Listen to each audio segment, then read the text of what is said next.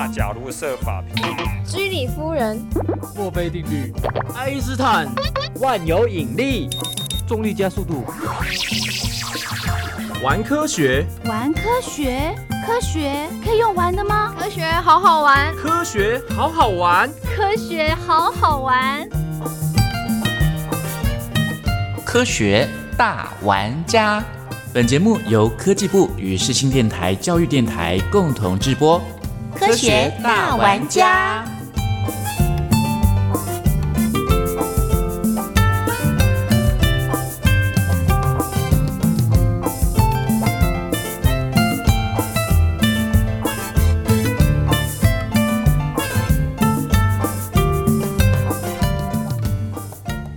学大玩家节目，我们今天邀请到了台湾电力公司电源开发处的处长林武煌林处长。我觉得，哎，我全身充满了电力，耶，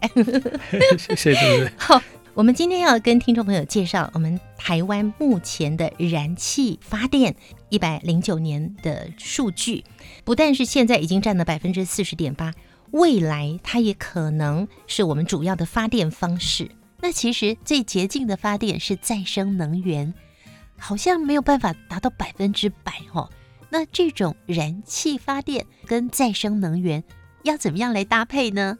事实上，再生能源要百分之百是不太可能哈，因为我们台湾是一个孤岛系统。所谓孤岛系统，就是说我们的电力的电网系统没有跟别的国家来连哈，所以在互相资源调度方面就没办法啊。所以我们纯纯粹要自己靠自己啊，所以因为再生能源它有那个间歇性的特性。所谓间歇性，就是说像光电来讲，太阳光电有太阳它才能发电，嗯，啊没有太阳的时候就没电了可是它会存起来呀、啊。存哈，但你要有储能电池啊哦啊，储能电池现在也在发展中，那储能电池很贵啊，哦慢慢它当然未来它成本会慢慢下降。目目前来讲，储能电池是蛮贵的哈。啊，有储能电有锂电池，大部分都是锂电池嘛，是啊。那它有那个间歇性，比如说太阳光电，就是有太阳的时候它有电，没有太阳啊，突然一片云遮挥挥过来啊，就突然就太阳面板就被遮住了，哦。然后就没办法发电了，嗯或是太阳下山了就没电了，啊，下雨了没太阳了也没电了，那风机也一样，风力发电有风才有电。嗯。啊，一般我们夏天正在开冷气、正在用电的时候，一般夏季的反而是都是微风或者没有风。嗯，啊，风比较强是冬天啊，台湾的冬天风比较强，但是那时候冬季我们需求量就没有那么用电的需求可能没那么高，没有下来，嗯所以它有间歇性，它有不稳定，它那个风力发电也好，太阳能发电也好，它没办法接受调度啊。我们中央控制室、中央调度室说，哎，我调度你风机启动发电，没办法，没有风力，他不听你的话，啊，不会听啊，太阳公公哎，不会听你的话，嗯对不对？他听风神的话，对，所以这方面那电力这样间歇来间歇去的啊，那就要怎么办？所以我刚刚讲，哦，燃气发电就扮演了很重要的角色，因为燃气发电啊，它的起降速度、起停啊非常快速，它的操作非常快速，嗯比燃煤机组还快啊。它现在新型的机组啊，那它的启动，甚至于有的有的厂牌，当然每个厂商那个性能不一样，有的厂商可能厂牌可能三十分钟它就就可以到满载了，嗯那有的可能要五十分钟到满载，那相对于那个燃煤，它可能要七十分钟以上到一个半钟头啊，所以它的升上来或降下来的那个调度很快速，所以我们这个燃气发电呢，就是可以搭配再生能源，让系统会更稳定哦啊，，会让系统那燃气发电是不是优点蛮多的？所以政府要大力的来推动呢？最主要燃气也比较干净嗯啊，燃气它的跟早期有什么样？它的成分不一样。我们燃气是是是那个甲烷啊，甲 CH 后啊，它那个是很干净、很纯的啊，它的空气排放物也比较单纯啊，嗯一般它大概就是排那个氮氧化物而已。哦，一般我们家庭都在用瓦斯嘛，对不对？对，哎这瓦斯它的当然，你看我们就直接烧，直接开火就就煮了。你有没有闻到说什么空除污的问题？非漏气的时候，对对，所以说天然气是很干净的，嗯那天然气发电就有这个特色。那所以我们会主要来发展天然气发电，它的调度快，效率也高，空气污染的排放也少，有这个特性。所以它也有一个洁净能源的称号。对嗯，对，它甚至是很洁净。比如说用排放标准来看，它大概是燃煤它的二分之一到三分之一不到嗯，啊，大概是这样。如果只排碳量来讲，将近少了一半，哎，嗯嗯，大概是嗯所以它就有一个洁净能源之称。对对。对，那它可以大幅提高发电的效能，也在目前全球公认它是能源转型可以达到稳定供电的重要的来源喽。是那处长，您可以帮我们介绍一下燃气发电的方式吗？燃气发电，它是两段式的发电。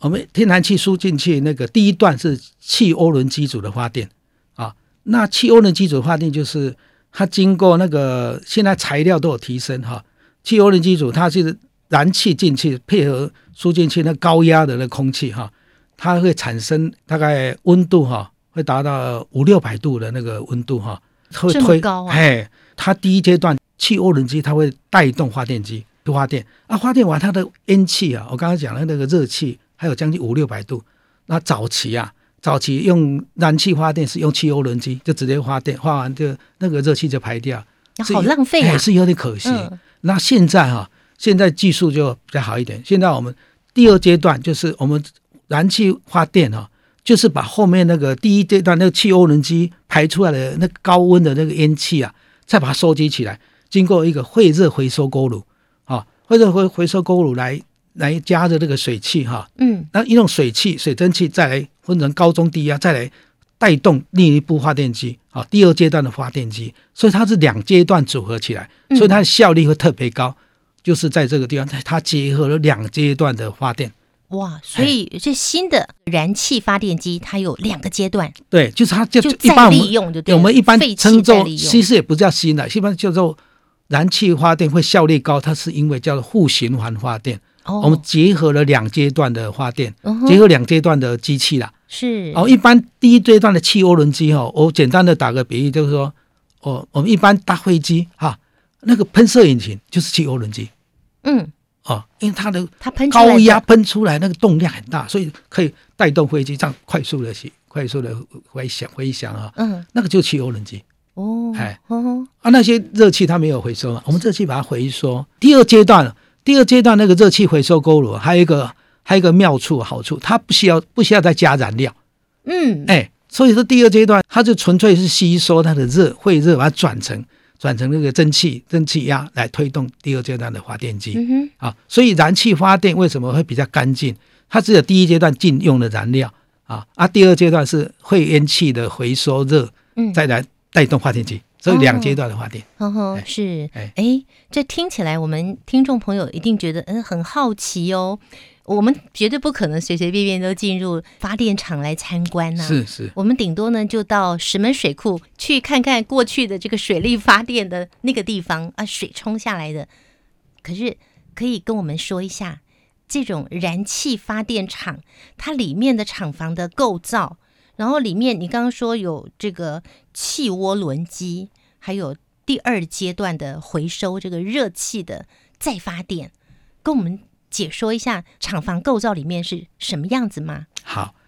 那燃气发电厂事实上它是比较简单，厂房里面很干净，相对于燃煤电厂哈、燃煤电厂它的设备比较多，它有空气污染物的设备要来装设哈，嗯啊，它有 SOx 啊、硫氧化物哈、氮氧化物、粒粒状污染物要来移除。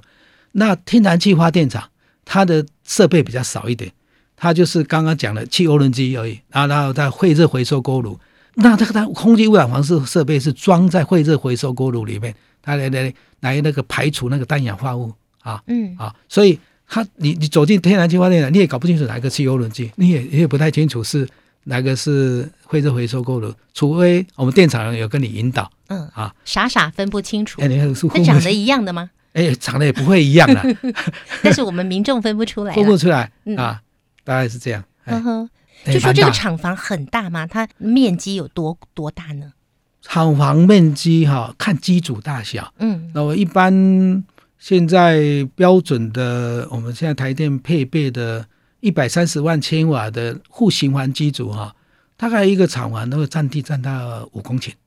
哦，那挺大的耶。它如果六十五万瓦，大概它的一半的机组大概三公顷左右就可以。嗯哎，厂房算是有点大。哎，那目目前我们这个燃气发电厂在台湾有多少座？目前哈、已经装设有那个燃气发电厂的哈、也可以数得出来了。我们从南部开始算，好，好，南部就是有那个南部火力发电厂啊，然后还有大林，大林火力发电厂嗯啊，还有新达啊，南部就有三个了。到中部呢，就通霄发电厂，那再往北一点就大潭发电厂，好嗯五个了哈。现在五个，哎，五个发电厂里面都装有那个天然气的发电厂。啊嗯，那当然，这里面未来哈、我们刚刚讲了说，我们未来天然气要极大化，那我们也要搭配天然气机组，也要搭配一定数量的天然气机组来那个让系统稳定。所以我们会减煤增气，所以我们未来也会增加新的燃气发电机组啊。所以未来台中电厂也会来增设燃气机组，然后协和电厂，协和电厂刚刚讲了，仅存的燃油，台湾本岛仅存的燃油电厂，我们协和发电厂在北部嘛，基隆那里，我们也会把它更新改建成燃气的发电厂。那新达也会增设新的呃燃气发电的基础。我们刚刚一直在讲燃气发电，那燃气发电这个燃气的来源，是。目前是我们台湾自己会生产吗？我们台湾的能源呢，百分之九十八都是国外进口的。啊嗯，啊，所以说连煤也是，对，所以这个气也都是从国外进口的。啊，所以我们就要设接收站，我们要增建燃气机组，就要增建接收站。为什么？因为现在中油的接收站就只有两座嘛，一个是永安，一个是台中接收站嘛。那嗯最近又要增建观塘的接收站，就是为了因应未来逐渐增加的那个燃气机组。嗯那我们台，我刚才有讲过，说我们未来会在台中，哎，增建燃气机组，协和也会增建燃气机组，所以台电呢，也考虑到这个燃气的稳定供电哈、所以我们也会在协和跟台中来增设那个天然气接收站。我想请林处长让我们更加了解一下，为什么需要这样子的一个接收站，而这个接收站的应用又是怎么样的呢？接收站我们是从国外，我们用用那个 LNG 的船哈、从嗯国外进口，呃，用船运啊运到我们的那个接收站的码头来靠靠卸来卸收，把它嗯卸收下来，存到那个接收站设置的那个除草，天然气除草设在那里。那这个过程它都还是液态的哦。啊液态的，哎，天然气船它整从头到尾是要保持液态的天然气，这样的话它体积会缩小。嗯，缩小好几百倍啊！它它的温度大概是负的一百六十二度，负一百六十二度，哎是，要从头到尾负一百六十二度，所以它要保冰哎、哎对，到我们的接收站的港口啊，再利用专用的管路把它打到那个除草去。嗯那天然气机组发电要用这个冰的液态的，当然不能用，所以它要气化，气化以后用管子才输送到那个机组那边去给它用。啊嗯嗯啊，，那、这里面就是一户一百六十几度的冷能啊，要把它气化成一般的温度，它可以用啊。这个冷能的转换也可以来利用，啊，哎，冷能也可以来利用。它是负一百六十几度，要变成正常的温度，比方说我们现在常温，对对不对？对，是送进机器，这也是一个能量的转换，是，这个时候也是可以再运用的。对，哦，这对一般民众来讲，平常都没有办法接受到这样的讯息哦，不知道说我们使用的每一度电，其实真的是得来不易耶。是相当不容易。那林处长，台湾电力公司稳定供电的原则是什么？政府定了一个标准，就是说我们备用容量哈，备用供电容量一定要保持十五啊，就是说这个总总的供电的装置容量一定要有十五的备用啊，所以备用电，对备用的那个电量哈、那这里面就是说，我们一定要能源多元化啊，所以燃煤、燃气啊，刚刚刚讲的天然气啊，还有再生能源啊，都要一并来考量。我们现在能源都是百分之九十八是进口，那燃煤发电大概就是说它的煤，我们安全存量呃也是很重要要考量。我们所有的燃能源都要考虑它安全存量。我们现在煤大概有三十天的安全存量。那燃气呢？现在是七天，那以后呢？我们法规会定到十四天嗯，啊。那这十四天以上，就是说，当然你的天然气接收站还有除草都要增加嗯啊啊。未来你的可能也要定，那有个标准也会把它提升到二十四天的那个除草的容量哈，除草的安全容量二十四天是哪一个？就是天然气，对，燃气所以慢慢慢慢，这都是为了我们国家的供电的稳定啊。嗯哼，那这个火力发电就是燃煤跟燃气嘛。我刚才报告过了，就是说在二零二五年，我们国家也有一个政策哈、一个目标就是燃气发电的配比要五十 percent，嗯燃煤要二十七个 percent，再生能源要二十个 percent 以上啊。所以这我们的台电整体的规划就是朝十五 percent 的备用容量，还有二零二五年要达到五十、三十、二十七这个配比嗯啊来规划。嗯，所以我们就不管是燃气也好，或再生能源也好，都我们都会积极来来推动。所以刚刚有讲到说，到二零二五年，我们的燃气要达到百分之五十，是。燃煤百分之二十七，对，再生能源百分之二十。十，，对，可以比较一下这个燃气、燃煤跟再生能源它的优缺点，让我们民众在使用电会比较清楚一点嘛？是。我们这里看看了一下，就是说再生能源二十八线，那再生能源的特性就是说它有那个不稳定性哈、间歇性，所以我们这个搭配上就是要搭配天然气那个发电机组，它有快速启停这个功能啊，那它很快就可以满载啊，也很快可以可以降载啊。那满载跟降载的意思又是什么呢？满载就是说我电不够，我机组可以尽最大出力，百分之百的出力就是满载。好、嗯嗯，那降载就是说我再生能源多了上来了，那我当然是优先来来使用那个再生能再生源，能源嘛，嗯。因为一般我们说电哈、比较不容易储存的、当然当然现在有储能电池可以储存啊，但是毕竟我们储能电池的建制量还规模还没有那么大，所以再生能源一定是优先来用。那再生能源优先来用的时候，所有的火力机组都要把它降下来，降下来，哎嗯，所以它会降得很快，对降得很快，它升得很快，升得很快，降很快，就是燃气的特性。嗯，那燃煤机组它是比较稳定啊，比较那个慢慢上来啊，慢慢下去的，因为我们要蒸汽减煤啊，我们国家的政策也是要蒸汽减煤，增加天然天然气那减少燃煤的燃煤的发电，对，对，增气嗯。减煤，这是我们从现在开始的一个发展。对，嗯，一直到二零二五年，我们要达到的标准就是燃气发电百分之五十，燃煤发电百分之二十七，然后再生的能源是百分之二十，对，这个占比，是。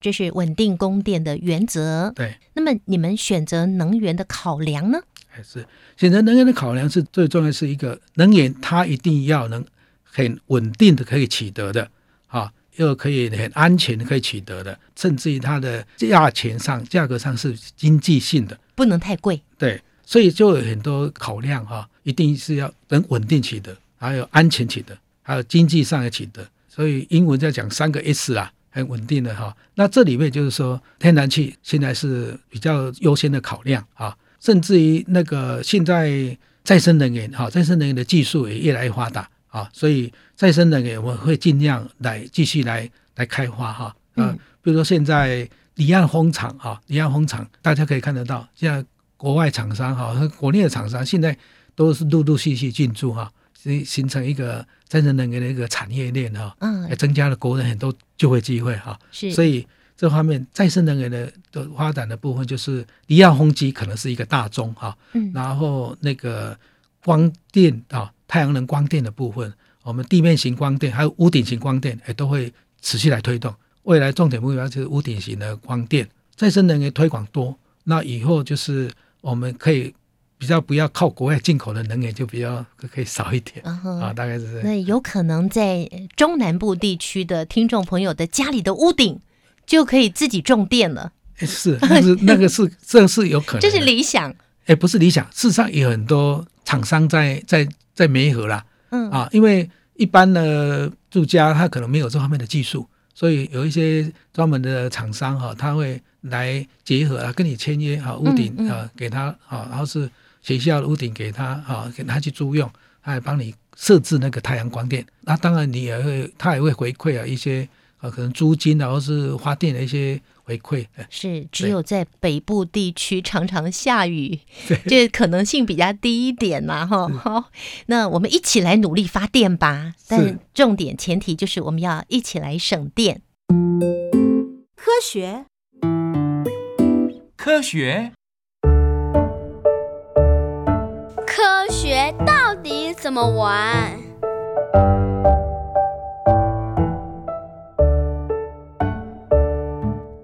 我们刚刚也有讲过，我们能源真的是不容易，百分之九十八啊，几乎是全部哈、都是国外进口。那我们真的要珍惜这个电力这个资源，所以我们是真的是要节约用电。呃，因为盖一个电厂也相当不容易。那除了选厂址以外啊，还要很多的相关的法规的一些程序要走，比如说你要经过环境影响评估、地方的一些建造的申请。啊，都市审查的申请啊，还有空污、水污啊，都等等的证照的申请。所以，一个电厂从规划到建造完成跟运转，大概是六到十年的时间。电的产生真的很不容易，嗯所以大家真的是要节约用电，啊，知道那个电的真的是很很珍惜、很可贵的一个一个能源。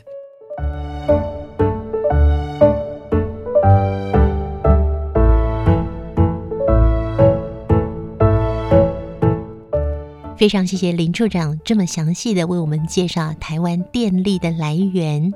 今天在科学大玩家节目中，朋友们听到了，原来在一百零九年，我们的燃气发电已经达到了百分之四十点八，而再生能源，也就是大家非常看好的风力发电呐、太阳能发电呐、也只有达到五点八。不过到二零二五年，也就是还有四年的时间，我们就要达到再生能源百分之二十的发电力。那您对于再生能源了解多少呢？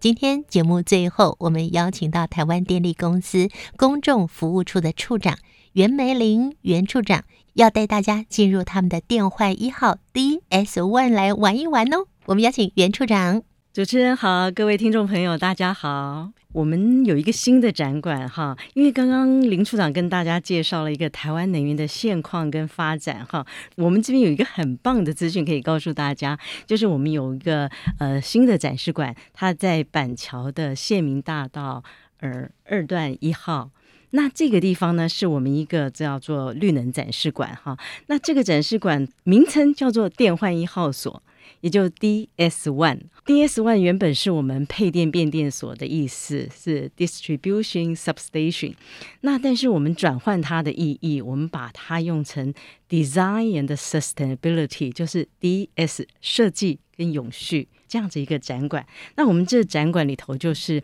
介绍了所有的再生能源的体验哈，在这个展馆里头用的都是互动式设计，有一个用健身房的概念，让大家亲自去用运动去体验这些再生能源是怎么样来发电的。那这个展馆呢，它不用门票，所以是一个非常友善的一个地方，不管大人小孩啊，都非常喜欢亲身体验的一个展馆。而且不用门票哎，不用门票，不嗯用门票。在里面呢，它是用运动的方式，就是你用踩踏，或者是跳跃，嗯，或者是甚至投篮，啊，甚至甩战绳，甚至骑脚踏车，像这种舞动，我们都可以带出来。它后面是代表哪一种再生能源？比如说，你先去踩脚踏车，你完成了脚踏车的标准的话，背后就会告诉地热发电的方式、知识会在里面。所以整个在呃展场里头，它是。非常好玩的一个运动，完了以后可以体验到后面的一些的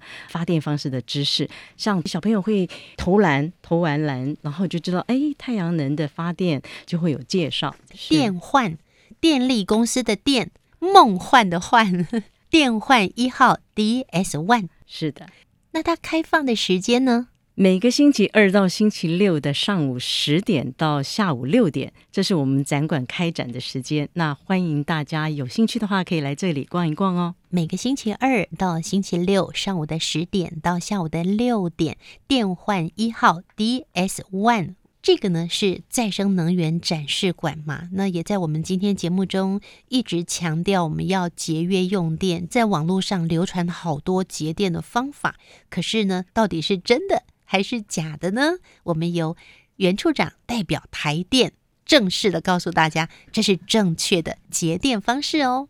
是的，因为台湾九十八的能源是靠国外进口嘛，所以能源真的是要好好的珍惜，要有效的使用电力，才是我们能够达到呃永续未来的生活方式。所以，我们在这边呢，介绍一些呃节电的小配波哈。